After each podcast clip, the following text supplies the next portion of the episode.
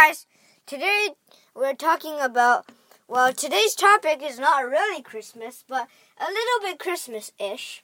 You know, we made reindeer cookies, and uh, my teacher made us a recipe book, including the cookie recipe. And each person has to type up a recipe that they get from home. And uh, one of those recipes is chocolate molten lava cake sounds pretty um, sounds pretty delicious. It's like each student gets a recipe, and I got um, well the chocolate molten lava cake, which I didn't get, is uh, is a dessert, and mine is a soup, and it's called um, white gourd meatball soup. Sounds so good. Yeah, I know that. Um, oh yeah, so I'm going to tell you how I made it. So I'm going to give it to you. Okay, so first of all, you have to like unfreeze some meat, like you know the those meat that are like. Mm, how should I describe it?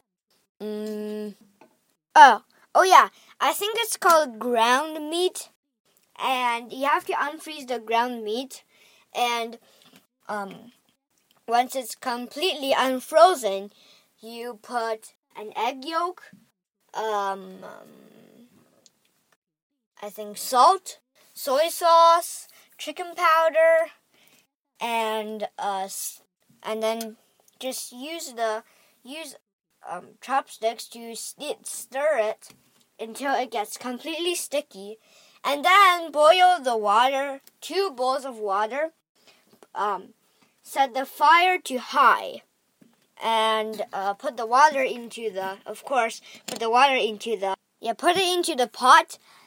And um, so you, once the water, like, it's completely, um, what should I say, boiling, you open the lid and Start to use a little spoon to make meatballs.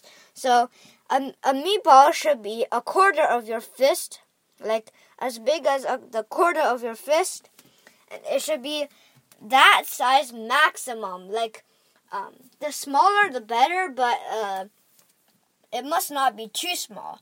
And start to throw meatballs into the pot and uh, just keep on frying and then once it's um, once you've thrown thrown all meatballs in, cut the white gourd.